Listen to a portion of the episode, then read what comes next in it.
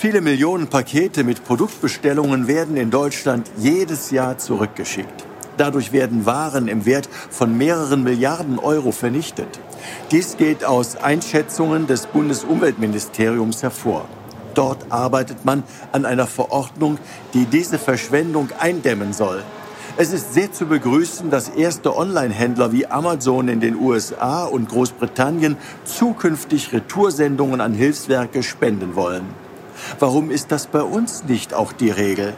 Weil das bei uns durch Gesetze erschwert wird. Deshalb ist hierzulande die Vernichtung manchmal einfacher als die Spende an Bedürftige. Das muss sich ändern. Aber jeder von uns kann mithelfen, dass die Flut der Rücksendungen kleiner wird.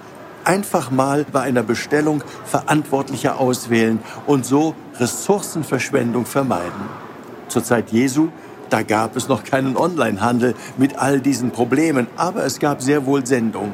Jesus selbst ist ja von seinem Vater zu uns Menschen gesandt und hat uns in seiner Person Gott geoffenbart. Und auch ohne Onlinehandel gab es schon ein Angebot. Komm und folge mir nach. Diesem Ruf sind zunächst die Jünger gefolgt, einfache Menschen, Fischer, Zöllner, Menschen wie Sie und ich. Sie wurden von Jesus gesandt, um seine Botschaft zu verkünden. Gott liebt uns, selbst mit all unseren Macken und unseren Fehlern. Jeden von uns liebt er. Ihr, Rainer Wölki, Erzbischof von Köln.